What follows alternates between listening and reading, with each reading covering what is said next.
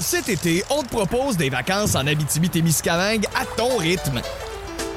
C'est simple, sur le site web nouveaumois.ca, remplis le formulaire et cours la chance de gagner tes vacances d'une valeur de 1500 dollars en Abitibi-Témiscamingue. Imagine-toi en pourvoirie, dans un hébergement insolite ou encore en sortie familiale dans nos nombreux attraits.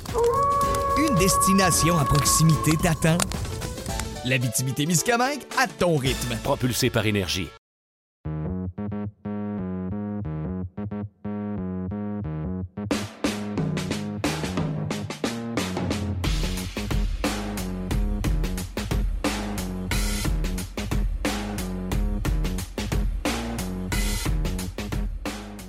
Bienvenue au podcast Sac du Car. Mon nom est Didier Orméjus et cette semaine, je suis accompagné par mon collègue, membre du Temple de la renommée du football canadien, ancien des Alouettes, des Argonauts, des Esquimaux, gagnant de deux coups gris, Pierre Vercheval. Ah, Pierre, la saison de la Ligue canadienne, oui, c'est toute une présentation. Hein? C'est comme un, champion du monde poids lourd, là, tu sais champion IBF, de, WBO, tout ça. Là.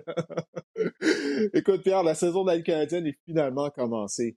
Euh, on a passé 620 jours sans match de football au niveau de la Ligue canadienne. Ça, ça avait commencé jeudi. Euh, on va en parler, on va faire la revue des quatre rencontres qui étaient présentées euh, cette semaine. Bien sûr, les Alouettes doivent patienter jusqu'à samedi afin de jouer leur premier match puisqu'ils avaient congé lors de la première semaine d'activité. Ensuite de ça, ben, toi et moi, on va faire le tour des actualités euh, du côté de la NFL, les matchs préparatoires ont commencé, du moins il y en a eu un. Là, ça va vraiment se mettre en branle au cours euh, du week-end. Ben écoute, on va commencer avec les Alouettes. Les Alouettes, ça fait longtemps qu'on ne les a pas vus en action. La dernière rencontre en, match euh, de saison régulière des Alouettes, ça remonte au 1er novembre 2019, le dernier match de la saison régulière de cette année-là. C'était à Ottawa. Les Alouettes avaient gagné 42 à 32. J'imagine que tu t'en souviens. Mais ça, c'est le passé. Il faut regarder de l'avant. Le premier match de la saison va avoir lieu samedi soir à 19h sur les ondes de RDS. Les Alouettes qui seront à Edmonton contre les Elks. À quoi tu t'attends de la part des Alouettes cette année? C'est difficile d'y aller de prédiction, étant donné que ça fait près de deux ans euh, qu'on les a pas vus en action. Puis comme on l'a vu euh, lors des, matchs qui ont été disputés cette semaine, il y a eu des surprises. Puis il y a des joueurs qui n'étaient pas vraiment en santé, qui traînaient des blessures. Oh, absolument. Bon, premièrement, si on y va euh, unité par unité, je m'attends quand même à ce que l'attaque des Alouettes puisse continuer sa progression. C'est-à-dire que pour une des premières fois depuis que Cavio a pris sa retraite, les Alouettes se sont présentés avec un quart numéro un. Il n'y avait pas de débat, il n'y avait pas de bataille. Alors là, vraiment, je pense qu'au niveau du livre de jeu, on peut ajouter au livre de jeu. Cette, cette attaque-là a commencé la journée, la journée 1 du camp d'entraînement au même niveau qu'elle a terminé en 2019. Donc, ça, c'est intéressant. Dans une saison, il y a seulement 14 matchs. Dans une saison, il n'y a pas de match préparatoire. Amène-moi de la continuité, amène-moi de la stabilité. Ça, c'est numéro un. Vernon Adams qui devrait progresser. Euh, ce que je veux voir, lui, c'est évidemment euh, de prendre de bonnes décisions, bien protéger le ballon, parce que souviens-toi, on en a jasé en 2019. Et moi, dans ma description de match, combien de fois j'ai utilisé l'expression ce gars-là est béni. Parce que plusieurs de ses passes auraient dû être interceptées. En bout il a été victime de seulement 13 interceptions, mais il faut quand même être, euh, être transparent dans tout ça puis regarder ça ouvertement. Si si moindrement l'autre équipe est plus opportuniste, c'est peut-être le double d'interceptions qu'il lance. Donc, il faut faire attention. Ça, je veux voir ça. Euh, puis moi, le seul bémol que j'ai, écoute, back, ça va être excellent. Le groupe de receveurs, ça va être un des meilleurs dans la ligue. Mais la ligne à l'attaque, par contre, on a fait plusieurs changements. Euh, tout indique qu'on va s'associer avec Landon Rice à la position de bloqueur à droite. Comment ça, ça va aller avec donc, quatre Canadiens, un Américain. Tony Washington sera l'Américain du côté gauche, au moins qu'il y ait des changements cette semaine à l'entraînement. Alors, j'ai hâte de voir parce que c'est là que ça commence. Tu le sais, c'est la guerre des tranchées. S'il y a une chose qu'on a apprise du football canadien, puis que Winnipeg nous a, nous a rappelé à la Coupe Grey, et Winnipeg nous a rappelé jeudi dernier, ça se gagne dans les tranchées, puis l'élément physique doit être présent. Donc, la ligne à l'attaque, ça va être un bon test face à l'unité défensive de Northrop, beaucoup de jeux en beaucoup de, de, chassés croisés, beaucoup de blitz qui arrivent de tous les niveaux de la défensive. Donc, l'entrée de jeu, la ligne en attaque, on, va, on va vérifier sa cohésion avec les gens croisés. On va vérifier sa communication avec les blitz qui arrivent de partout. Donc, c'est un gros test pour commencer. Donc, tout part avec la ligne. pour le reste, je ne suis pas trop inquiet, mais il faut que la ligne soit solide. Oui, non, écoute, c'est le point d'interrogation, je crois, du côté de l'attaque euh, des Alouettes. J'en parlais la semaine dernière durant le podcast avec Joey Alfieri. Comme ça mentionné, on a un excellent groupe de receveurs. William Stambach, secondé par l'ancien de la NFL, Cameron Artis-Payne, dans le champ arrière. Mais tu as parlé de la cohésion au niveau de la ligne à l'attaque. Au moins, ce que j'aime du côté justement de cette unité, c'est que c'est le même cinq partants euh, qu'on a vu tout au long du camp d'entraînement. Dès la première séance d'entraînement, ce sont les cinq joueurs que tu as nommés qui étaient de la formation partante au niveau de la ligne à l'attaque. J'ai assisté à l'entraînement de samedi euh, et c'est encore une fois cette ligne à l'attaque-là. Ça a été le cas du début jusqu'à la fin du camp d'entraînement, mis à part quelques séances au cours de laquelle on a inséré l'Américain Chris Schloger à la position euh, de bloqueur euh, à droite. J'imagine que c'était bon pour lui donner des répétitions au sein de la première unité quand même. Et Tony Washington avait raté également quelques entraînements durant le camp. Mais la cohésion, au moins, on n'a pas joué, au jeu de la chaise musicale avec les, cinq joueurs de la ligne à attaque. Je pense qu'on était conscient de ça du côté de, l'attaque des Alouettes, que la cohésion, la chimie devait se créer au sein de cette unité. L'autre point d'interrogation que j'ai, je ne sais pas si tu es d'accord avec moi, c'est au niveau de l'unité défensive. On a un nouveau coordinateur, Baron Miles. Toutefois, si je ne me trompe pas, Miles, ça va être la première fois qu'il va être coordinateur euh, d'une défense. Euh, on a des nouveaux visages également. Hein. John Bowman, il était là depuis toujours. Il n'est plus là. Mais toutefois, on a fait des additions. Armando Sewell euh, s'est greffé à l'unité défensive. Il va jouer à l'intérieur aux côtés de Rudy Barron. Euh, donc, moi, j'ai hâte de voir la défense. Quand je regarde du côté court du terrain avec Greg Reed, euh, Glass, ça m'a l'air solide au niveau des demi-défensifs. Mais du côté large, ah, ça laisse à désirer. En tout cas, pas ça laisse à désirer, mais ce sont des points d'interrogation plutôt, je devrais dire. Donc, toi, qu'est-ce que tu penses euh, de l'unité? À quoi tu t'attends de la part de la défense des Alouettes cette année? Euh, ben, je m'attends à ce qu'on ait une, unité défensive qui soit plus agressive. Je pense que Baron Miles euh, va vouloir être un petit peu plus agressif dans ses sélections de jeu. Je pense qu'on va vouloir créer plus de pression parce que pendant tout le temps quel est le message qu'on a répété? Il faut déranger le corps adverse. Il faut créer du chaos. Il faut aller jouer dans la cour de l'autre équipe. Il faut pénétrer va avoir des sacs du corps, mettre de la pression, avoir des plaqués pour des pertes, créer des jeux négatifs. Donc, c'est quelque chose qu'on ne faisait pas assez en 2019. On a mis beaucoup d'emphase sur les signatures pendant le, marché des joueurs autonomes avec Nick Usher et Armando Sewell, notamment les, que tu en, les, gars que tu nomais tantôt. J'ai hâte de voir, écoute, c'est certain, Baron Mars, euh, si moindrement l'unité défensive peut aller chercher un petit peu sa personnalité, de ses instincts, dire de quoi Baron Mars, 66 interceptions dans les Canadiennes, 13 bottées bloquées dans les Canadiennes, c'était Monsieur Gros Jeu, c'était Monsieur Revirement, c'était Monsieur le gars mm. qui crée le jeu, qui change l'allure d'un match. Ouais, ça serait-tu le fun d'avoir son unité défensive, avoir cette, cette mentalité-là, être capable de faire ce genre de jeu-là? Je pense que c'est ce qu'on va vouloir créer. Euh, ça va prendre évidemment, ça va prendre un peu plus de cohésion, ça va prendre de la chimie. C'est sûr qu'on ne pourra pas tout faire la semaine numéro un. Moi, ce que je veux voir la semaine numéro un, c'est pas compliqué d'idée. Surtout que les Alouettes n'ont pas joué. J'ai hâte de voir est-ce que le cardio va être là? Je prends juste l'exemple de la mm. Saskatchewan contre les Lions. La Saskatchewan, en deuxième demi, là, il y avait plus de gaz dans le réservoir. Il était mort. Cardio, là, ça faisait dur. Ça a apparu dans le match. Euh, est-ce qu'on va être réussir les plaqués? Tu n'as pas de match préparatoire. Tu as de moins en moins d'entraînement avec des épaulières. Tu as rarement des plaqués dans un entraînement de football maintenant. La qualité des plaqués, j'ai hâte de voir ça. évidemment, parce que surtout contre Edmonton, Hein, des petites passes à gauche, à droite, suivies de verges après l'attraper. C'est la force de Trevor Harris et du système offensif d'Edmonton. Donc, la qualité des plaqués. Est-ce qu'on va pouvoir déranger, évidemment, euh, Trevor Harris, ce qu'on n'a pas fait en 2019 dans le match éliminatoire? Alors, on a une chance de reprendre notre revanche, d'aller déranger Trevor Harris, mais c'est tout des. Dans le, fait dans le fond, ce que je te dis, c'est avant même de penser ou de parler de stratégie, j'ai hâte de voir si on va être capable d'au moins réaliser les éléments fondamentaux au football sont toujours essentiels, peu importe, peu importe le match. Oui, non, ça, ce sont vraiment des bons points que tu amènes. Mais la condition physique, pour moi, c'est l'aspect numéro un là, que je vais observer euh, au cours de la deuxième demi. Parce que tu sais, peu importe, même si tu essaies de t'entraîner intensément, avec intensité lors des séances d'entraînement, tu peux pas recréer la vitesse, l'intensité d'un match. Euh, tu te fatigues plus rapidement parce qu'il y a également le, facteur nervosité. Là, ça fait peut-être deux ans qu'ils n'ont pas joué un match. C'est normal d'être un peu nerveux, d'être anxieux, d'avoir hâte, mais ça, ça t'épuise également. Alors que du côté d'Edmonton, on va avoir un match derrière la cravate. C'est juste un match, mais ça fait toute une différence, euh, comme tu sais, surtout avec, euh, le fait que ça fait très longtemps qu'on n'a pas joué. Donc ça, ça va être quelque chose euh, à surveiller. C'est pour ça que, d'une certaine façon, je mets la barre un peu basse. Je, réduis mes attentes du côté des Alouettes lors de la première semaine d'activité je crois qu'ils sont désavantagés, étant donné que ça va être la deuxième semaine d'activité du côté de la Ligue canadienne, mais ça va être leur premier match. Avant le début du camp, bon, Vernon Adams, Carrie Jones, ils nous ont dit qu'ils pensaient que ça allait être un avantage parce que les Edmonton n'aura pas de bande vidéo sur eux. J'espère qu'ils ont raison. J'ai bien hâte de voir ça, mais si jamais les Alouettes manquent de gaz, je crois pas qu'on va pouvoir euh, leur en vouloir. Euh, c'est même quelque chose qui est prévisible, mais on verra. Euh, les Alouettes qui ont le don, du moins en 2019, ils ont eu le don de nous surprendre. Alors, on va voir si la tendance va se maintenir deux ans plus tard. du côté des unités spéciales, sa facette de jeu dont on n'a pas parlé, on a perdu, bon, on n'a pas perdu, on a échangé Boris Bédé aux Argonauts de Toronto. David Côté va s'occuper des bottées de précision. On a un joueur international, un Australien qui va y aller des bottées de dégagement. Euh, moi, j'ai bien hâte de voir les performances de David Côté parce que tu sais, la qualité première qu'on recherche, je dire pour un botteur de précision, mais ça, c'est à toutes les positions, c'est la constance. Et durant le camp d'entraînement, il y avait cette bataille entre David Côté, Félix Ménard-Brière, et il avait, il manquait de constance, Pierre. Il y avait des journées où ce que les deux étaient excellents. Je me souviens du séance d'entraînement, les deux avaient réussi des placements sur une distance de 56 verges.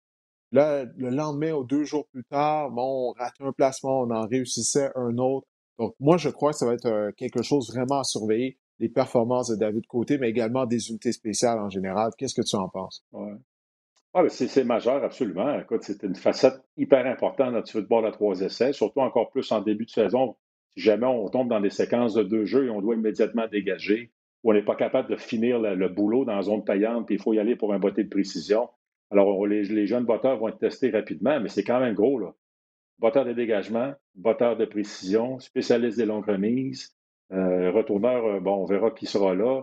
Mais je veux dire, tu sais, il y a quand même beaucoup de changements. C'est énorme. Là. Je regardais justement Ottawa. Je regardais euh, Ottawa quand ils ont joué contre Edmonton. Je me disais, de quoi les autres? C'est le même botteur de dégagement, c'est le même botteur de précision, c'est le même spécialiste des longues remises depuis des années. Et c'est clairement un trio dominant. Là. Puis ils ont fait la différence encore dans le match à Edmonton. Alors, les unités spéciales, c'est toujours important. Alors, effectivement, on va apprendre à découvrir des, nouveaux joueurs. Puis Zema, ben, c'est intéressant parce que c'est le joueur international. Puis on sait que, bon, il faut faut en mettre un dans l'alignement. Et les Alouettes, je pense qu'ils ont eu du flair en faisant ça. C'est qu'ils ont dit, OK, on va le prendre en première ronde, un botteur de dégagement. Alors, il va être capable de nous aider. Un gars qui a toutes sortes de bottées, là, qui, qui botte de toutes sortes de façons. Une jambe, une jambe puissante. Oh, oui, il est assez costaud aussi. Là, euh, euh, non, ça, ça va être intéressant. Puis, ça fait, mais tout ça fait en sorte que pour la première fois depuis longtemps, les Alouettes vont commencer avec deux batteurs parce que on a eu l'air euh, Terry Baker, Damon Duval, Boris Bédé, j'en oublie, là, mais historiquement, les Alouettes, ouais, historiquement, les Alouettes ont toujours aimé avoir seulement un batteur. Mais là, on, va débuter avec deux. Ça fait que ça va être intéressant. Oui, en tout cas, j'ai bien hâte de voir ça, les unités spéciales en général, puisque, encore une fois, c'est la Ligue canadienne, football avec seulement trois essais. Les unités spéciales ont encore plus d'importance qu'au football à quatre essais. Alors ça, ça va être une bataille à, surveiller lors, de match, euh, lors du match de samedi. Je vous le rappelle, ce sera présenté sur les ondes de, RDS à 19h.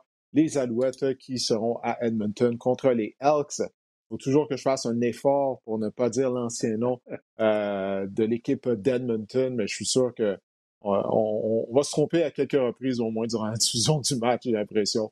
Mais écoute, on va t'en as parlé, hein? Euh, les, des matchs qui étaient présentés au cours de la première semaine d'activité. Euh, la victoire des Blue Bombers de Winnipeg contre les Tiger Cats de Hamilton, tu as fait allusion à ça. C'était une victoire par la marque de 19 à 6 pour les champions en titre de la Coupe Grey. Ça faisait 620 jours qu'il avait pas eu du football de, la Ligue canadienne. Euh, Zach Collaros a complété deux passes de toucher à Kenny Lawler.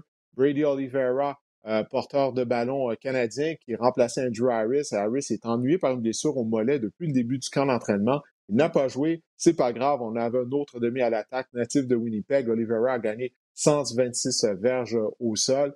Dis-moi, qu'est-ce que tu as retenu, Pierre, de cette rencontre? Tu as fait allusion à ça. Les Bombers ont dominé au niveau de la guerre des tranchées. Ah, oui, c'est ce, ce que j'ai retenu. Puis, tu sais, je regarde là, je commence avec l'unité défensive. Euh, souviens-toi, l'an passé, en match éliminatoire, euh, ben, il y a deux ans, je devrais dire, la saison dernière, ça va être plus simple de dire comme ça. 14 euh, points loués, 13 points loués, et rendu à la Coupe Grise, c'était 12 points loués. Qu'est-ce qu'on fait jeudi? On alloue 6 points. À un moment donné, ils vont commencer à faire des blanchissages, ça continue. On arrête le jeu au sol, on met de la pression sur le carré adverse, on crée des revirements. Donc, unité défensive, encore une fois, dominante. Du côté de l'attaque, bon jeu au sol. Zach Collaros qui ne commet pas d'erreur, pas de revirement. Euh, on a bien débuté. Alors, on ne s'était pas dans le pied. Du côté de Winnipeg, on voyait une équipe mature, on voyait une équipe qui, clairement, il y a plusieurs vétérans qui sont de retour. Et eux, ils sont partis comme si, de rien n'était, finalement. Donc, euh, Collaros, je l'ai trouvé excellent. Je pense que, tu sais, lui, dans ce rôle-là, de dire, regarde, grosse défense, bonnes unités spéciales, excellent jeu, jeu au sol, une ligne à l'attaque dominante. Regarde, moi, je n'ai pas trop à en faire là-dedans. Il était bon quand ça comptait. Il a fait de la boulot avec quelques passes par-ci par-là, dont on veut passes de toucher, mais j'ai trouvé que, tu sais, la recette, hein, quand tu es l'équipe la moins punie, quand tu es l'équipe qui gagne la bataille des revirements, c'est toujours bon. Donc, Winnipeg, Mike O'Shea a bien préparé son équipe. Puis, euh, en plus, tu sais, premier match depuis deux ans, tu lèves la bannière de champion de la Coupe Grey, le stade est plein. Ça de quoi, là? Même si j'aime bien les Tiger Cats, c'était toute une commande d'aller là-bas et de gagner un match de football. Imaginez l'émotion du côté des, Bombers. la foule était gonflable. Les, les, Bombers étaient gonflables. Non, non, je, suis bien d'accord avec toi. C'est vraiment une lourde, une lourde commande. Je pense pas qu'il une équipe qui aurait gagné ce match-là à Winnipeg ce soir-là face aux Blue Bombers. Euh, vendredi soir, il y a les Argonauts de Toronto qui ont défait les St. Peters de Calgary par la marque de 23 à 20.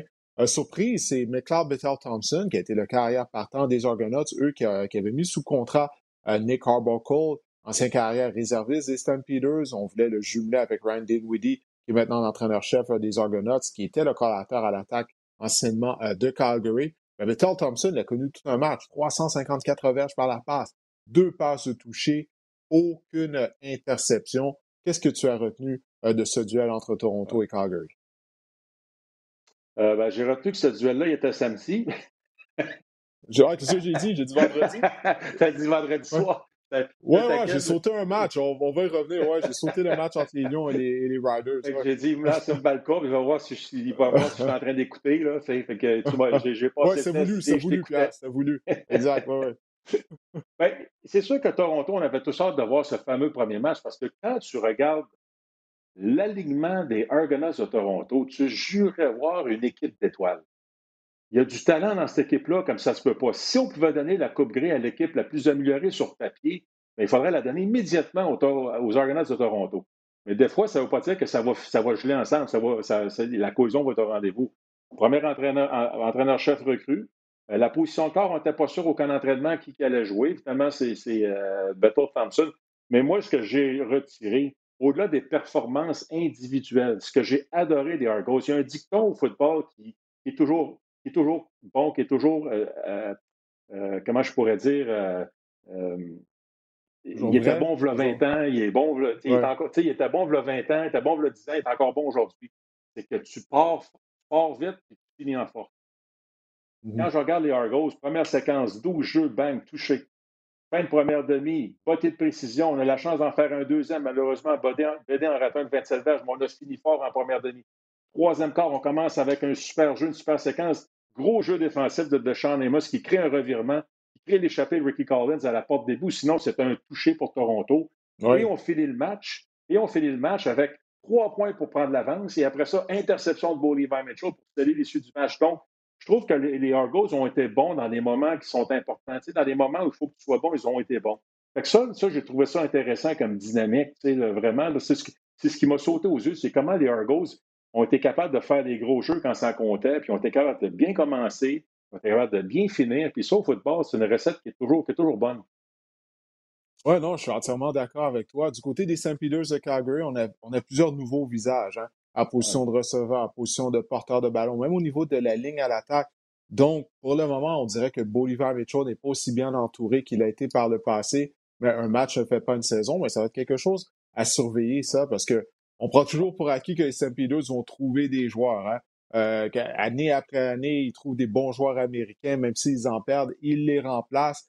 Mais toute bonne chose à une fin. Alors, regarde, du côté de la NFL, la dynastie des Patriots est terminée. Est-ce que les belles années des Stamps vont. c'est le début de la fin, ça reste à voir, mais ça va être quelque chose euh, qui vaut la peine à, surveiller, je crois. Bon, là, on va ben, vraiment y aller, Pierre. Ouais, vas-y. Oui, ben, j'allais dire, oui, parce que c'est quand même l'alignement le plus jeune de toute la Ligue canadienne, mais comme tu l'as dit, c'est une organisation très expérimentée. Alors, il faut faire attention, il ne faut pas s'endormir. C'est vrai qu'ils ont l'air vulnérables, mais attention, il ne faut pas s'endormir sur les Stampeders de Calgary, puis moindrement d'opportunisme s'ils gagnent le match, là, parce que, tu sais, un en cinq dans la zone payante.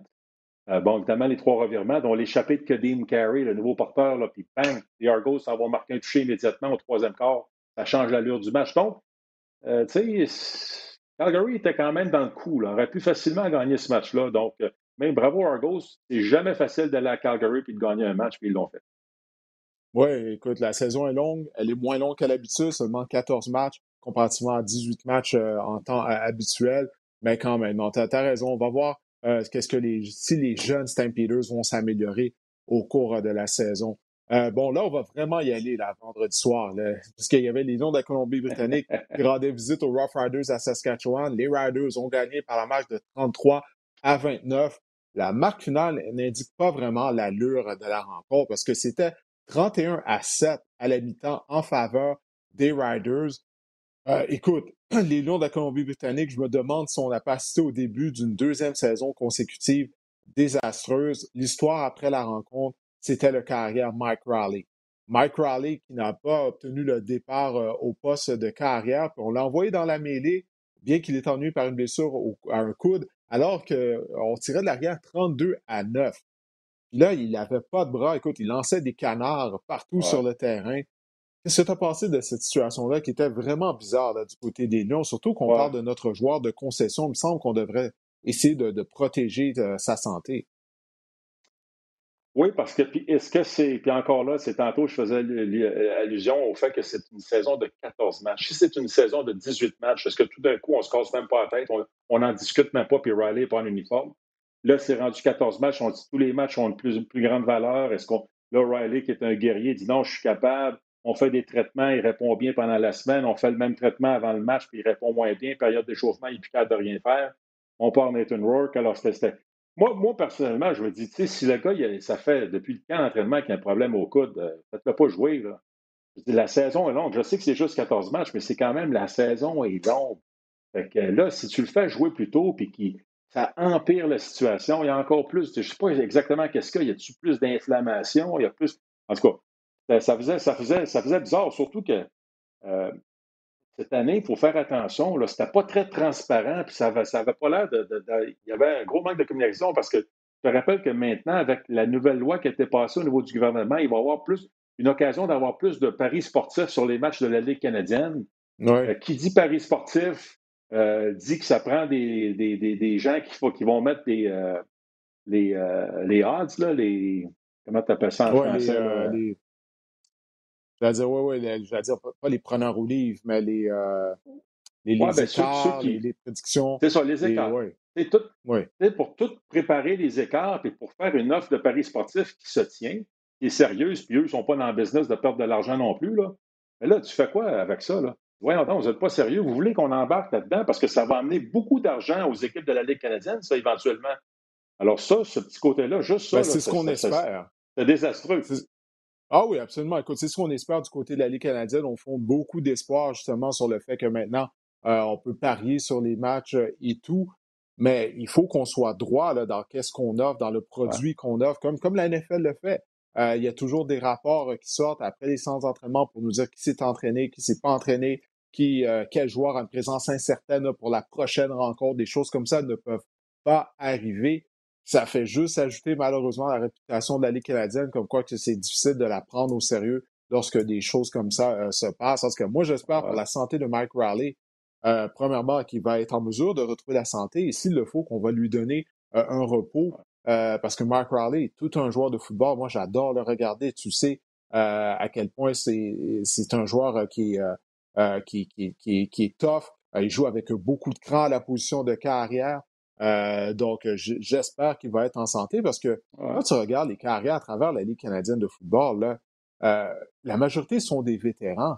On n'a pas de, jeunes carrières qui s'en viennent, là, euh, qui, sont, qui vont des futurs vedettes. Bon, Vernon Adams a 28 ans, il a une bonne saison derrière la cravate. Il faudrait que je regarde l'âge de Cody Fayardo. Cody Fayardo qui a bien fait, encore bien fait.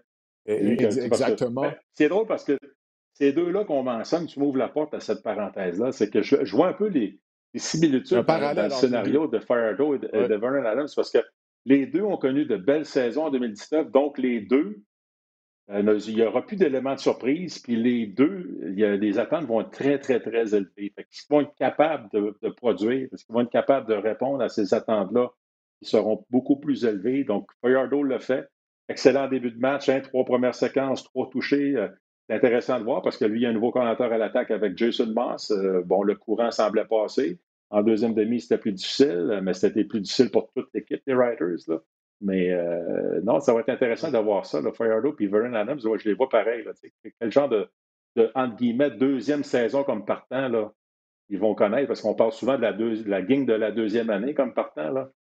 Il y a mm-hmm. l'élément de surprise est parti, donc on verra. Oui, non, non, ça, c'est un très bon point. Que Firedo a été responsable de, trois touchés. les Riders, je me demande, tu parlais de la, condition physique, du conditionnement physique. Justement, on n'a pas manqué de gaz peut-être en deuxième demi également du côté des, des Rough Riders de la Saskatchewan. Euh, la dernière rencontre qui était présentée, elle avait lieu euh, samedi soir alors que le Rouge et Noir d'Ottawa rendait visite aux Elks à Edmonton. Ça a été une victoire euh, à bas pointage de 16 à 12 par l'équipe d'Ottawa. C'est simple, la défense du Rouge et Noir qui a provoqué des revirements. elle a intercepté trois passes de Trevor Harris. écoute, trois interceptions. Abdul Kane qui a retourné une de ces interceptions-là jusque dans la zone début sur une distance de 102 verges. On s'en allait inscrire un toucher du côté d'Edmonton. Alors, comme on dit, c'est un changement de momentum, un, swing, si tu me permets euh, l'expression, euh, de 12 points d'un seul coup. Mais du côté d'Ottawa, moi, j'ai été euh, alarmé par la performance de Matt Nichols, Pierre, parce que durant le camp on lisait que Matt Nichols euh, n'était pas remis de l'intervention chirurgicale qu'il a subie à son épaule droite euh, au cours vers la fin de la saison 2019. Là, c'est statistique 12 en 20 pour 71 verges seulement. Alors, écoute, qu'est-ce que tu as retenu de cette rencontre et est-ce que tu t'inquiètes de la part du carrière pour le carrière partant d'Ottawa?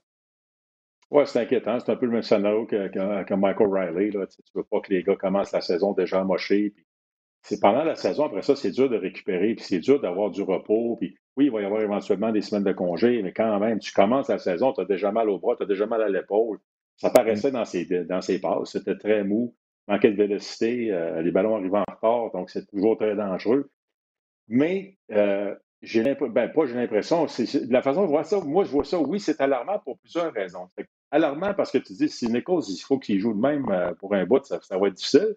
Puis alarmant parce que ça veut dire que Paul la police se dit j'aime mieux Matt Nichols comme ça que Dominic Davis à 100% Moi, je pense que la décision, la décision, c'est qu'au football, on dit souvent qu'il faut gagner au moins deux unités sur trois pour se donner une chance. On a gagné en défense, on a gagné ses unités spéciales.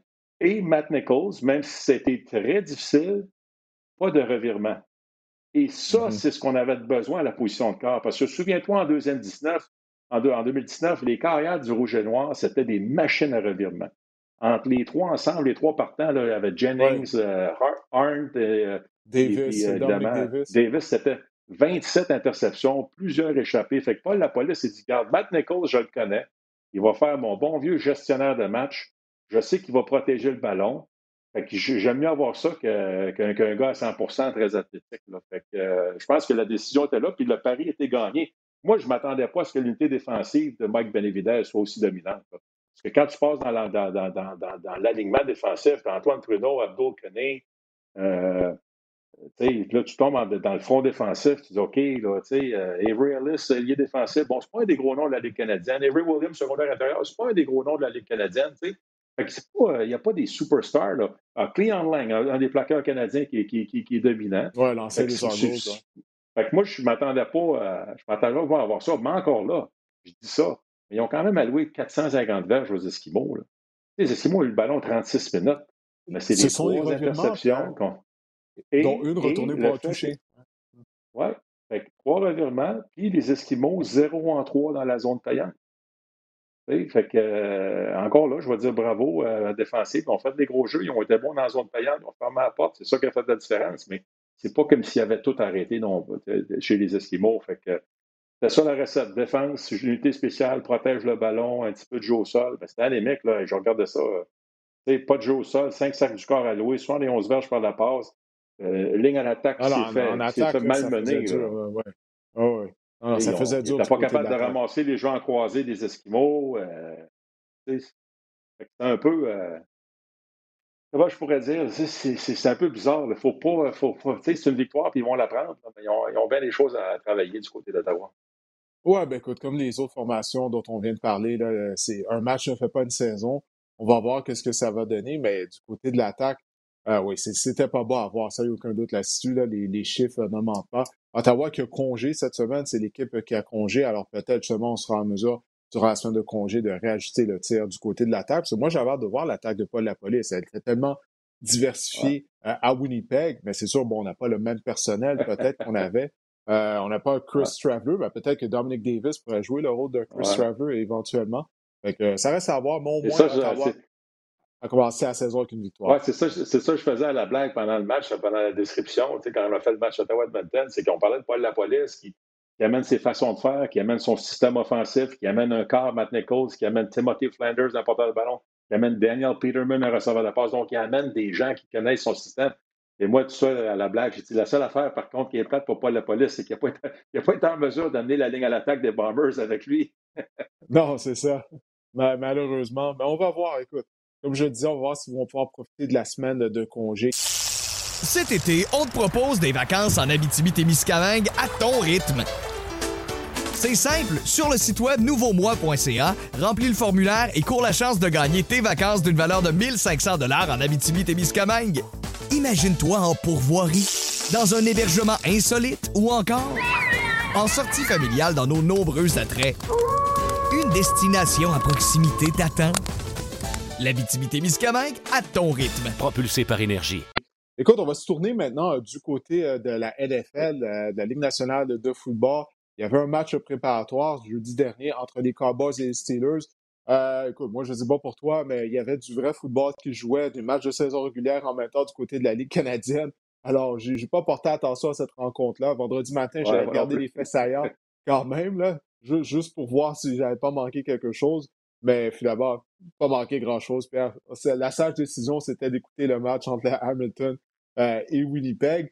Euh, ben, toutefois, au cours du week-end, euh, on a intronisé des nouveaux joueurs. En fait, deux classes de joueurs au Temple de la Renommée. La classe de 2020, étant donné qu'on n'avait pas pu faire d'intronisation en raison de la pandémie l'année dernière, et la classe de 2021. Donc, tout ça, ça fait en sorte qu'il y a 20 personnes d'un seul coup qui ont été intronisées au temple de la renommée euh, du football américain, notamment Peyton Manning, euh, Charles Woodson. Euh, dis-moi, est-ce qu'il y a un des intronisés qui t'a le plus marqué, soit par son discours ou par la carrière qu'il a connue? Ah, c'est dur d'en choisir seulement un. C'est ça, Peyton Manning, moi, autant je ne l'appréciais pas en début de carrière, je le trouvais un peu chialeux. Il avait l'air du gars que c'était jamais sa faute. Quand on a ben, quand il a pris, il était quand il a pris de la maturité, euh, les deux Super Bowls, deux Super Bowls avec deux équipes différentes. Mais moi, ce qui, m'a fait découvrir tout le travail à la ligne, à la, ligne d'engagement, tous ces, signaux, tous ces, discours, tous ces mots codes, toute son opération à la ligne d'engagement, c'est quelque chose, je trouve qu'il a ouvert quelque chose. Euh, il a fait découvrir cette, cette, cette, facette du jeu euh, aux spectateurs, puis là, on a commencé à mettre des micros, puis on a commencé à en plus en parler. Fait que ça, j'aime ça. Dans son, dans son discours, écoute, tu vois que ce gars-là, il est passionné de football, puis il est très respectueux du football. Tu sais, je veux dire, il, est côté historique, tout ça, très respectueux, puis tu sais, il dit, je veux amener le football, puis c'est ensemble qu'il faut amener le football à un autre, à un autre, un autre niveau, puis il faut protéger ce sport-là. Fait que moi, j'ai adoré ce, côté-là. Mais c'est certain que j'ai un petit côté euh, spécial aussi pour Steve Hutchinson et Alan Fenneca. Ah, il y a deux joueurs de ligne à l'attaque, tu comprends?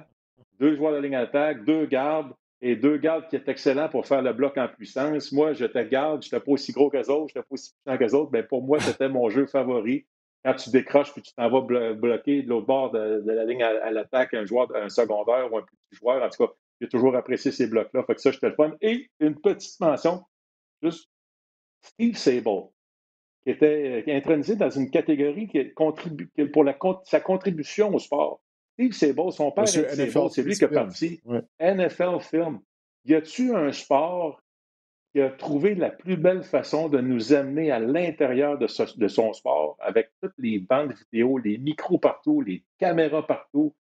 Alors, moi, écoute, NFL Films, c'est du bonbon, je trouve, à chaque fois qu'ils font des reportages ou des, des, moments historiques ou des, des des conquêtes de Super Bowl, puis des documentaires.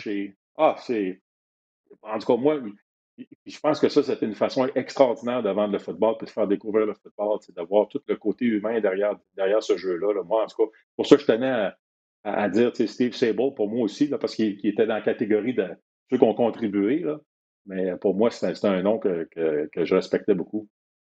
Ah, écoute, moi, moi aussi, Pierre. Steve Sable, je me souviens lorsque j'étais jeune, puis euh, je regardais les vidéos de, NFL Films. C'est tout en lui qui faisait la présentation. Tu assis dans le bureau avec plein de bandes vidéo, entouré de plein de bandes vidéo.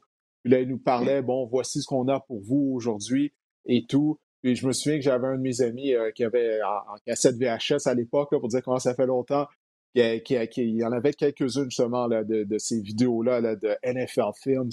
Puis écoute, lorsque je revenais de l'école, j'étais au secondaire, j'écoutais ça continuellement. J'écoutais Fresh Prince of Bel Air de Simpson, puis la, cassette VHS de NFL Films continuellement. Je connaissais la narration par cœur. C'est les images. La musique est exceptionnelle. la façon c'est. Ouais, la musique, euh, tout ça.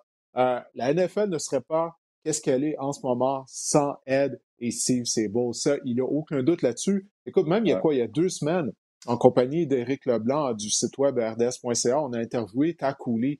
Takouli, c'est un demi à l'attaque japonais euh, qui, a fait l'équipe des Alouettes. Puis on lui a demandé comment tu as fait pour commencer à jouer au football? Puis une des premières choses qu'il a mentionné, c'était NFL Films. Il a vu, euh, il a vu des, reportages de NFL Films lorsqu'il était jeune, puis ça lui a donné le goût de jouer au football. Puis il y a des milliers de jeunes, euh, de jeunes hommes ou de jeunes femmes qui, ont vu NFL Films, ça leur a donné le goût de jouer au football. Donc ça, c'est un bon point que tu amènes à la contribution de Steve Sable. Moi, je vais y aller avec Charles Woodson. pourquoi? Moi, j'ai un attachement à Charles Woodson. Parce que la première fois que j'ai vu Charles Woodson jouer au football, OK, c'était lorsqu'il jouait à Michigan. C'était à l'automne 1997. C'était le match Michigan contre Ohio State au Michigan Stadium. C'était le premier match de football universitaire américain auquel j'assistais en personne. Et lors de cette rencontre, Charles Woodson avait retourné un botté de dégagement pour un toucher. Ça avait permis au Wolverine de s'assurer d'aller au Rose Bowl et par la suite de gagner le championnat national, mais ça lui avait surtout permis de s'assurer de gagner le trophée Heisman. Et qui était un autre des finalistes au trophée Heisman cette année-là? Est-ce que tu t'en souviens? C'était Peyton Manning. Il y avait Peyton Manning oh. et Randy Moss. C'était toute une classe euh, pour le trophée Heisman euh, cette année-là. Et il y avait Ryan Leaf euh, également, si je me souviens bien.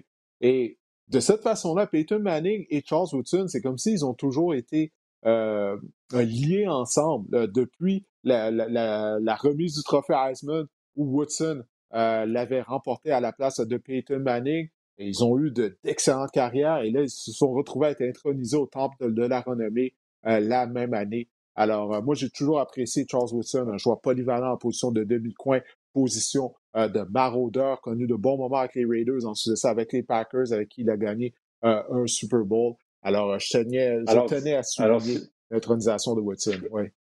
Si je comprends bien, Didier, si je te vois arriver sur un plateau RDS avec ton petit foulard, ton ascot, ça sera en, honorer Charles Woodson. ouais, tu sauras qui j'essaie d'honorer. Par, contre, ça, je suis un fan du ascot, mais bon, c'est son style à lui. Mais écoute, il était tout un joueur de football. Il était tout un joueur de football à l'Université de Michigan. Puis euh, tout ça, ça s'est transporté dans la NFL maintenant jusqu'au temple de la renommée. Euh, on continue les actualités de la NFL. Il y a le Québécois Laurent Duvernay-Tardif euh, qui est blessé à la main droite, euh, Pierre. Il y a un reporter qui couvre les activités quotidiennes des Chiefs qui a publié sur son compte Twitter une photo de Laurent Duvernay-Tardif qui avait un genre d'attel à une main. Il est blessé à la main droite, donc j'ai tenté d'en savoir un peu plus sur la nature de sa blessure, mais sans succès. Alors, il est blessé. Ça fait quelques jours euh, qu'il ne s'entraîne pas. Alors, ça, ça va être quelque chose qu'on va devoir surveiller au cours des prochaines semaines, bien qu'il reste encore beaucoup de temps avant euh, le début de la saison régulière. Exactement. Donc, les matchs de euh, pré-saison n'ont pas encore débuté. Donc, il va y avoir du temps. On verra bien si, tant que c'est pas si grave, parce qu'éventuellement, sur la ligne en attaque, c'est pas, pas idéal, mais tu peux jouer avec, avec un plâtre, tu peux jouer. Il y a des façons de protéger une main, tu peux quand même jouer, sauf que c'est ça que tu deviens hypothéqué. Tu ne peux pas retenir comme tu veux, tu ne peux pas utiliser toutes tes ben, quand tu considères toutes dommage, les blessures que tu peux avoir, au moins ça, c'est une des moins pires que tu peux avoir. Oui, parce que tu peux encore travailler ton jeu de pied, tu peux encore travailler ton cardio. Euh, c'est sûr que Laurent, par contre, c'est plate parce qu'il n'a pas joué, évidemment, il n'a pas joué en, 2020. Donc là, s'il manque des, manque des matchs préparatoires, lui, il a besoin de répétition, il a besoin d'un peu de match pour, se débarrasser de la rouille, euh, pour retrouver ses repères. Euh, puis de la façon que je comprends aussi, bon, ben, les Chiefs, ont, évidemment, c'était la mission numéro un, là, renflouer le talent dans la ligne à l'attaque. Il y a peut-être, j'ai rarement vu une équipe mettre euh, autant d'efforts et réussir. Là, dire de quoi il y a une méchante compétition là, à la ligne à l'attaque chez les Chiefs. Il y a beaucoup de talent. Fait que, je je ne sais pas si on fait des expériences. Je pense que Laurent il jouait avec la deuxième unité pour l'instant.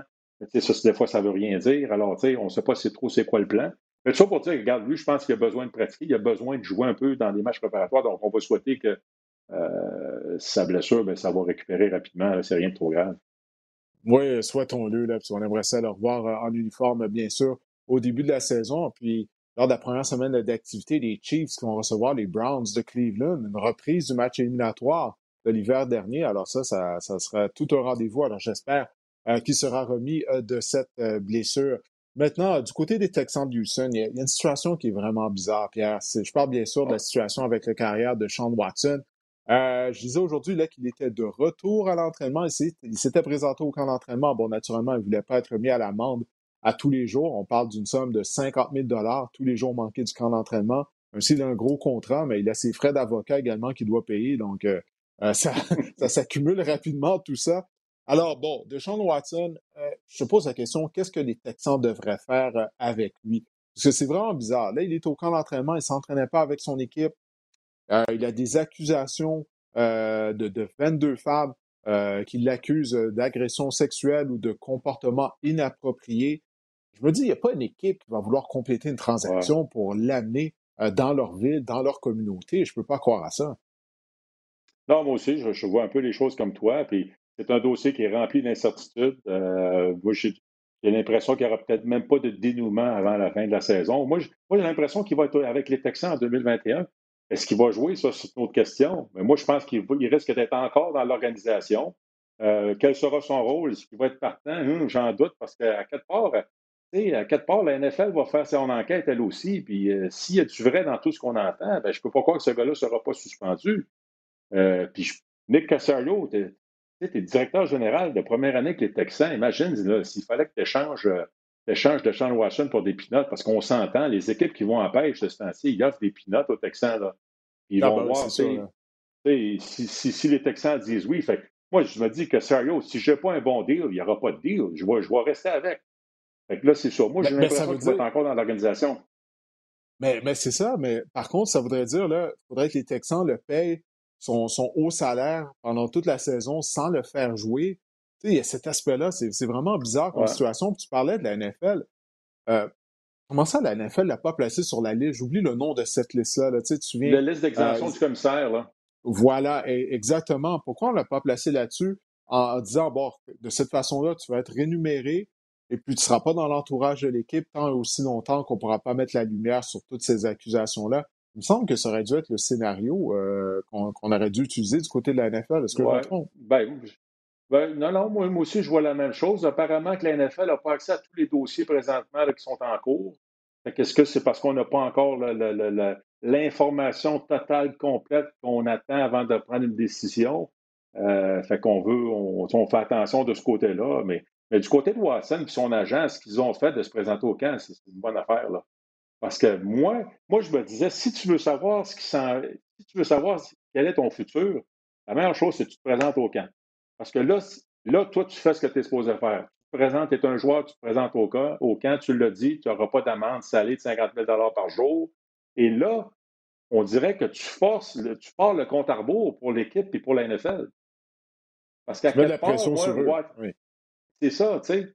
dis, moi, je rentre au camp, puis là, ça va être aux Texans de décider s'ils veulent m'avoir dans l'entourage ou pas, fait qu'ils vont m'échanger. Ou ça va être à la NFL de commencer tout de suite son enquête et de dire, regarde, parce que la meilleure façon qu'il se fasse échanger, c'est de savoir exactement c'est quoi son dossier. Si on sait que c'est huit matchs, si on sait que c'est dix matchs, si on sait que c'est une saison, ben là, on pourra peut-être l'échanger éventuellement. Mais tout, moi, je pense que toutes les équipes attendent après ça. Qu'est-ce que la NFL va faire? Parce que la NFL va faire quelque chose. C'est pas vrai, là. C'est pas vrai que la NFL, dans tout ça, ne fera absolument rien, là. Ben, je peux pas croire. Euh, tu sais à quel point les relations publiques sont, sont importantes pour la NFL. L'image est importante des fois au détriment d'autres choses. Mais là, avec les, accusations qu'il y a contre lui, je suis bien d'accord avec toi. Je peux pas croire que le 12 septembre, il va être sur le terrain et qu'il sera le carrière partant des Texans de, de Houston. Bref, j'ai bien hâte de voir le dénouement de toute cette affaire-là. Parce que souviens-toi, là, c'est dès que les Texans, la saison régulière des Texans s'est terminée, qu'on a commencé à parler de Sean Watson. Il ne voulait plus jouer à Houston, tout ça. Puis là, on se disait, bon, ils vont l'échanger. Puis là, il y a eu des accusations qui font en sorte que là, on est au camp d'entraînement. Il est toujours un membre de l'organisation euh, de Houston. Donc, en tout cas. Au moins, il est quart, là. Au moins, il est quart. Là. En début de camp, il était troisième maraudeur sur l'équipe sur l'équipe d'entraînement. Oui, puis, ça, c'est complètement fou. Imagine-toi s'il s'était blessé. S'il s'était blessé, puis là, ils auraient été pris à, le rémunérer. Bon, en même temps, je pense que du côté ça, ça des Texans, ils ne savaient pas quoi faire. Ils ne savaient pas quoi faire. Ben, ils ne savaient pas quoi faire, puis non seulement, ils, sont, ils, se doutent bien de ce qui s'en vient. Donc, ils ne peuvent pas donner des répétitions avec la première unité de Sean Watson. Tu sais, je veux dire, il faut préparer les gars qui vont jouer. Pas là après. Ouais, non. Ben, c'est ça, tu sais, il risque d'être ben, euh, ben suspendu, quelque chose qui va se passer. ouais, non, c'est ça. Puis l'autre problème, tu sais, là, euh, OK, oui, il risque que quelque chose va se passer, comme tu dis, mais quand est-ce que quelque chose va se passer? Parce que tu sais, le système judiciaire est très, est très lent, c'est pas rapide, tout ça, puis on parle de 22 accusations. Peut-être dans un an, toi et moi, là, on va avoir la même conversation qu'on a là. Qu'est-ce que les Texans doivent faire avec Deshaun Watson? Peut-être que ça sera même pas réglé. Euh, bref, euh, une chose est certaine, les Texans vont une très mauvaise année. C'est à peu près la seule chose euh, que je suis certain dans ce dossier-là. Mais écoute, ben, si tu veux bien, on va changer de sujet. On va aller maintenant euh, à New York. Les Giants, bon, leur camp d'entraînement, bien sûr, est en cours. Et aujourd'hui, on apprenait que euh, Saquon Barkley a eu le feu vert afin de s'entraîner avec ses coéquipiers. On se souviendra qu'il s'était blessé tôt euh, au cours de la saison 2020. Il avait subi une blessure en genou qui avait mis fin à sa saison. Donc, il est de retour. Mais du côté des Giants de New York, déjà qu'on n'avait pas une excellente ligne à l'attaque, il y a deux joueurs qui ont annoncé leur retraite, deux joueurs de ligne à attaque qui ont annoncé leur retraite.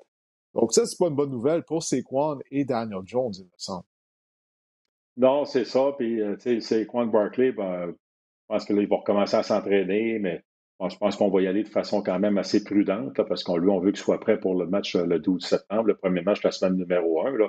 Mais souhaitons qu'il soit, parce qu'en forme, en 2018, c'était plus de 2000 verges totales par la course, par la passe. En 2019, ça avait baissé, puis évidemment, mais ça blesse tôt dans la saison. Je pense que c'était la semaine 2 contre les Bears là, qui avait subi sa, déchirure au croisé antérieur. Fait que ça, c'était une mauvaise nouvelle, mais la bonne nouvelle dans tout ça, c'est que c'est pas arrivé la semaine numéro 16. Fait que là, il, risque d'être prêt. Puis... La question, puis là, je, je, je, je, niaise un peu avec mon commentaire, mais comment est-ce qu'un gars avec des cuisses aussi géantes, aussi massives, peut se déchirer un croisé antérieur? Parce que, tu sais, les muscles autour du genou, c'est tout ça qui tient le genou, là. Euh, bon, je ferme ma parenthèse, là, mais, mais non, donc, c'est sûr que ça peut juste aider les Giants, puis j'espère qu'on va y aller de façon intelligente. Mais oui, c'est inquiétant parce que, tu sais, en plus, euh, Joe Judge n'était euh, pas trop, trop satisfait du comportement de ses joueurs dans les derniers entraînements. Il y a eu des batailles, batailles générales. Il les a fait courir, push-up, il les a punis à la, manière un peu style universitaire, style football amateur. Est-ce que c'est pour ça qu'il y a des vétérans, joueurs de ligne à la qui ont dit Garde, moi, j'ai d'autres choses à faire dans la vie. Là. Ça, ça ne me tente pas de passer dans, un, dans ce genre de, de, de, style-là d'équipe. C'est trois joueurs qui ont annoncé leur retraite. Oui. Ouais, non, c'est ça. Fait que, bon, pour quand tu es une recrue, quand tu es un jeune joueur, regarde, le coach te dit fonce dans le mur, tu vas foncer dans le mur, mais des fois, des vétérans qui ont vu d'autres choses, qui ont vu d'autres styles, qui sont peut-être plus à l'aise financièrement, puis qui se disent bon, ben, finalement, je n'étais pas ça si je voulais jouer une dernière année, je vais le faire, puis là, rendu au camp, tu vois tout ça, tu te dis, non, là, je passe à un autre appel. c'est probablement ça qui est arrivé. Oui, en tout cas, ça fait mal à la ligne d'attaque des Giants en termes de profondeur. Et ils ont également perdu le service un de joueurs euh, euh, euh, le, mieux qui s'est blessé il y a quelques semaines. J'appelle le mieux, c'est le mieux, mais en plus de ça, il porte le numéro 66. Je ne sais pas si tu un fan de ben Mario Lemieux. Oui, Shane Oui, je pense qu'il y a une histoire derrière ça. Oui, il y a une histoire derrière ça, je pense d'ailleurs. C'est ça, je me suis David, David Arsenault me l'avait expliqué. Ah oui, ah, ok, c'est possible. Ouais, dire, ça peut pas être une coïncidence. Son nom de famille, c'est le mieux, puis il porte le numéro 66 euh, en plus. Ben, ça va être quelque chose à surveiller parce que c'est l'année de vérité. Là. Cette ligne à attaque des Giants, c'est l'année de vérité euh, pour euh, Daniel Jones en tant que carrière partant. Alors, s'il ne joue pas d'une bonne protection, on est allé chercher des receveurs de passe, Kenny Galladay notamment. Alors, on va voir qu'est-ce que ça va donner, mais encore une fois, il reste encore du temps avant le début de la saison. Euh, maintenant, du côté des Colts d'Indianapolis, on sait qu'on a perdu les services de Carson Wentz. Il a été opéré un pied. On parle d'une absence entre 5 à 12 semaines. Et puis, ça, c'est possiblement la pire chose. D'avoir une blessure qui pourrait peut-être prendre 5 semaines afin qu'il récupère. Donc, ça, ça prend en sorte qu'il serait prêt pour le début de la saison. Mais c'est 12 semaines, mais là, on ne verrait pas avant le milieu de la saison, puis la saison pourrait être perdue pour les Colts d'Indianapolis. Qu'est-ce que tu fais là? Si tu es Chris Ballard, de DG des Colts, est-ce que tu n'es pas tenté d'appeler Philip Rivers, lui demander peut-être de revenir? Rivers qui est entraîneur au niveau euh, d'une école secondaire là, présentement. Oui, puis Philip Rivers, en passant, qui a laissé la porte ouverte, hein, euh, qui a lancé un message à travers son agent, qu'il pourrait être disponible euh, si jamais une équipe a besoin de ses services. mais moi, je pense que ce serait plus dans un scénario milieu de saison, fin de saison, tu cherches un carrière, tu es dans la course aux séries, tu veux un vétéran, je pense que ce serait plus dans ce scénario-là. Pas que Philip Rivers m'a dit de quoi Didier? Si j'avais neuf enfants à la maison, peut-être que moi aussi, je voudrais aller au camp d'entraînement. Ouais. peut-être que j'aurais besoin d'argent. Puis peut-être que je voudrais a... de tranquillité. Je sais pas, ce qu'on parlait d'NFL Films, est-ce qu'ils ont déjà fait un documentaire, un reportage sur la famille Rivers? Je serais curieux de voir juste la routine le matin pour envoyer tout le monde à l'école. Ça doit être, écoute, ça doit être quelque chose. Il a les moyens, peut-être qu'ils ont une bonne, quelqu'un de nounou qui les aide, parce que je peux pas croire neuf enfants. mais tout ça pour, pour faire, c'était ma blague. Mais pour répondre à ta, question, non, moi, moi, je suis Chris Ballard, non, moi, je n'appelle pas Philip Rivers. Parce que justement, c'est arrivé au début du camp d'entraînement. Alors, c'était dans un autre moment, peut-être que tu y penses, mais là, au début du camp d'entraînement, regarde, on va relaxer, on a une bonne défense, on a un bon jeu au sol, on va, on va, on va, on va, on va donner des répétitions à nos jeunes carrières, on va voir dans les matchs préparatoires. Tu l'as dit, Carson Wentz, peut-être un scénario favorable, il revient plus tôt que prévu. Tu as Jacob Eason, qui était un choix de quatrième ronde l'an dernier. Donc, lui, c'est sa deuxième année dans le système. Je comprends qu'il était troisième l'an passé, derrière Jacoby Brissett et Philip Rivers. Pas beaucoup de répétitions, mais au moins mentalement, il connaît le système. On nous dit souvent que Frank Reich, il a le tour avec les carrières. C'est un peu un gourou. Il a le tour d'aller chercher le meilleur chez ses carrières. Regarde, tu as, de la chance, Frank, d'aller de, de, voir ce qu'un jeune, un jeune joueur peut faire. Puis je reviens avec la formule défense, jeu au sol, play action. Euh, tu sais, c'est une recette qui, qui, est bonne pour plusieurs corps, ça. Mais la seule chose pour le jeu au sol, on a également perdu Quinton Nelson. Ouais notre, super garde. Là, tu de Hutchinson, de, de Faneca, il, il fait dans le même moule que ces joueurs-là. On le voit lorsqu'il décroche, c'est comme un train là, qui arrive à toute allure. Même blessure, comme tu l'as dit, blessé un pied, il a été opéré. Donc, même là, est-ce que le jeu au sol avec euh, Jonathan Taylor, qui est excellent en tant que recrue l'année dernière, sera productif? Donc, euh, ça, ça part vraiment mal, ce camp d'entraînement-là pour les coachs euh, d'Indianapolis. Écoute, notre dernier sujet nous amène à Buffalo où Josh Allen a fait sauter la banque. Contrat de 6 ans, 258 millions jusqu'à une valeur maximale de 258 millions, 100 millions garantis. Pierre, ça c'est un record. Je disais les commentaires de Baker Mayfield, lui il disait qu'il était très heureux de ce nouveau contrat euh, de Josh Allen, cette prolongation de contrat, puisque lui aussi, il est en négociation avec les Browns de Cleveland. Euh, 6 ans, 258 millions. Bon, est-ce qu'on n'aurait pas dû attendre un peu du côté des Bills? Allen a été incroyable l'année dernière. Il était un des candidats au titre de joueur par excellence. Il nous a épaté tout le monde. Il s'est amélioré en tant que passeur, a été beaucoup plus précis qu'il ne l'avait été au début de sa carrière. Tout ça, c'est sans le support d'une bonne attaque au sol. Il était l'attaque des Bills ou à peu près. Mais j'aimerais savoir une deuxième bonne saison de Josh Allen avant de lui donner 100 millions de dollars garantis. Qu'est-ce que tu penses de cette prolongation de contrat pour la carrière étoile des Bills? Non, moi, je, moi, je, trouve pas que c'est trop tôt. Regarde, euh, j'ai adoré ce qu'il a fait l'an passé. Je pense que, bon, eux sont à l'interne, ils voient tout ça, ils voient toutes les répétitions, ils voient tous les entraînements, ils voient toute la maturité, ils voient tout le comportement. Ils ont beaucoup plus de données que nous pour prendre ce genre de décision-là. tu sais, 258 millions, il faut faire attention, là, parce que, bon, on parle de 150 millions garantis, mais tu as le premier 100 millions à la signature, tu as un 50 millions potentiellement garantis après quelques années. Bref, c'est compliqué. Les équipes sont excellentes pour faire des, contrats où on peut se sortir du contrat relativement facilement et relativement vite. C'est beaucoup d'argent. Et là, le plafond, le plafond salarial va monter, évidemment. Les équipes ont plus d'argent que jamais. Fait je pense qu'on on s'est dit, on ne se cassera pas la tête, on veut de la stabilité. Euh, on règle ça tout de suite. Euh, ça va être un deal présentement versus dans deux ans. Euh, il y a tout ça aussi, ça, ça, monte tout le temps la valeur des carrières. Là. Fait ça va devenir Baker Mayfield. Ouais, ben c'est ça, tu sais. Puis, euh, tu sais, as Mahomes qui est à 45 millions par année. Euh, Josh Allen va être à 43 millions par année. C'est bon. non, moi, je trouve que c'est plus de source de distraction. Let's go. Ça c'est réglé. C'est fait avant la, saison. Aussi, ben, tu vas pouvoir gérer ton plafond salarial pour greffer des joueurs parce que Josh Allen, il ne fera pas ça tout seul. Là. Fait là, on sait pour les prochaines années qu'est-ce que notre carrière va nous coûter, qu'est-ce que, où on va pouvoir dépenser, comment on va pouvoir dépenser. je pense que au niveau de la gestion, c'est correct. Euh, comme tu dis, Baker Mayfield va être content. Un, autre qui doit être content aussi, puis qui doit être un petit peu curieux, c'est Lamar Jackson. Oui. C'est dans, la même, dans le même repêchage. Je souviens-toi, là, Baker Mayfield, Sam Darnold, euh, Josh Allen, oh, l'excellent Josh Rosen et Lamar Jackson. Euh, Lamar Jackson a quand même été joueur par excellence, lui-là, une année. Oui, il faut modérer J'ai hâte de voir comment les Ravens vont gérer ça. Pierre, il y a déjà quelqu'un qui m'a dit tout est monnayable.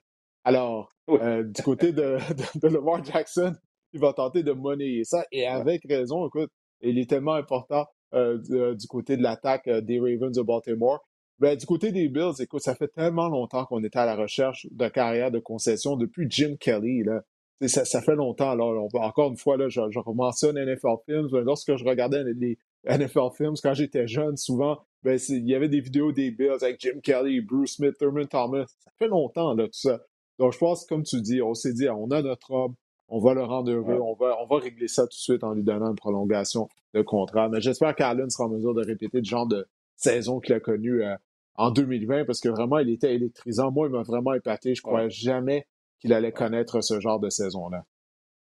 Il ne faudra juste pas qu'il soit le meilleur porteur de ballon encore une fois, là, parce qu'à un moment donné, il va se faire frapper, puis ça va l'hypothéquer physiquement, mais pour améliorer le jeu au sol là, du côté des porteurs, mais j'ai hâte de voir parce que il a quand même amené l'équipe euh, en finale d'association l'an passé contre les Chiefs. Alors, euh, on s'en va dans la bonne direction, on progresse année après année.